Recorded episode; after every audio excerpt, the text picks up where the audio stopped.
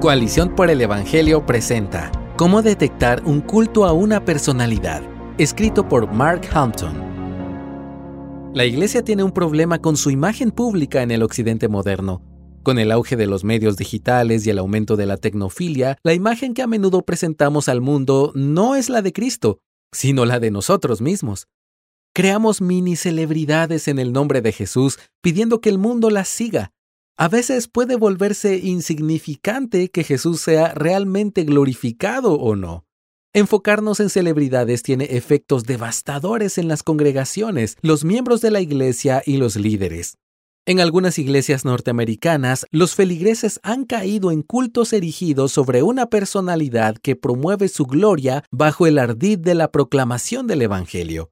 Si la iglesia ha de proclamar su poder como testigo contracultural de Cristo, debemos evaluar los efectos de este tipo de idolatría.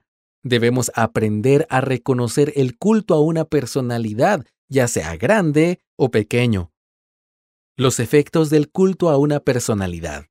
Si una personalidad es más grande que Jesús, también lo es el mensaje de esa persona. A medida que las personas ascienden y ganan influencia, se convierten en árbitros indiscutibles de la verdad hasta el punto de que pueden desafiar un mandato de Jesús. Cuando esto ocurre, se pierde la voz profética de la Iglesia. La personalidad en lugar de la palabra profética de Dios se convierte en la voz de autoridad. El poder y la verdad de las escrituras se intercambian por palabras humanas. Cuando la Iglesia eleva las palabras de un líder carismático, las palabras de Cristo disminuyen.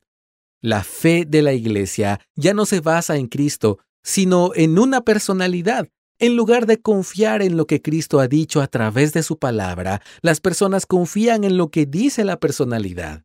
La fe de la Iglesia se encuentra ahora en una posición peligrosa, ya que se ha separado de Cristo. Si la fe de la Iglesia aún no ha sido separada de Cristo, es anémica a un punto peligroso.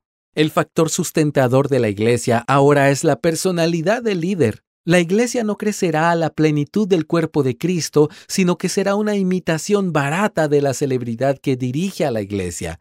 Si Jesús no es apreciado por encima de todo en la iglesia, comienza a ponerte tu atuendo fúnebre. En los cultos más idólatras a la persona, la iglesia comienza a proclamar a la personalidad, no a Jesús. Esto es blasfemia.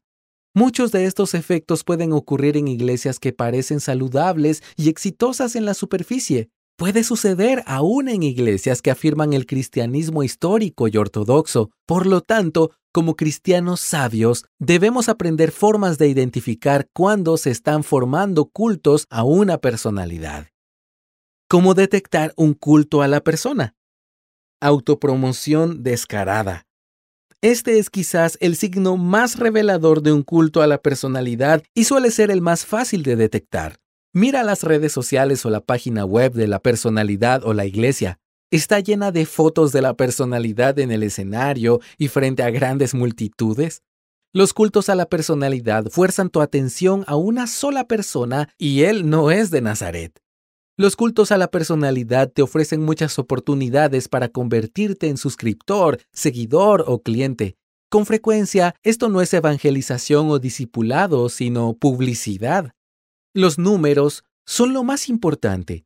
El número de seguidores o la cantidad de dinero recaudado es un asunto de atención regular y justifica el trabajo de la personalidad.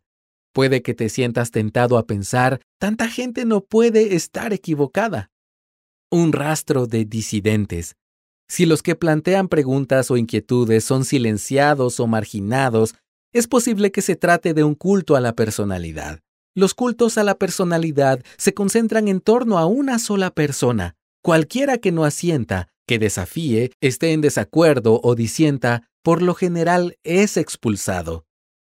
Algunas preguntas de diagnóstico.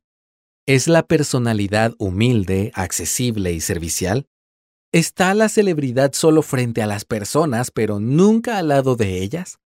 ¿Sus redes sociales te animan a seguir a Jesús o a la personalidad? ¿Ves fotos sinceras de la personalidad o solo imágenes de éxito? ¿La personalidad comparte liderazgo con los demás? ¿Te parece que al seguir a esta personalidad ¿Estás comprando un producto que te convierte en una persona del círculo interno? ¿Muestra la celebridad alguna responsabilidad? Si la celebridad abandona la fe, ¿te sentirías obligado a hacer lo mismo? Solo hay una persona digna de tanta fama y atención, Jesús. Cuando construimos nuestras iglesias alrededor de cualquier personalidad aparte de Jesús, le robamos la adoración que solo Él se merece. En Él no vemos a alguien pidiendo atención, fama e influencia. Vemos a un Salvador humilde, dispuesto a convertirse en nada para poder ser nuestro todo. Gracias por escucharnos. Si deseas más recursos como este, visita coaliciónporelevangelio.org.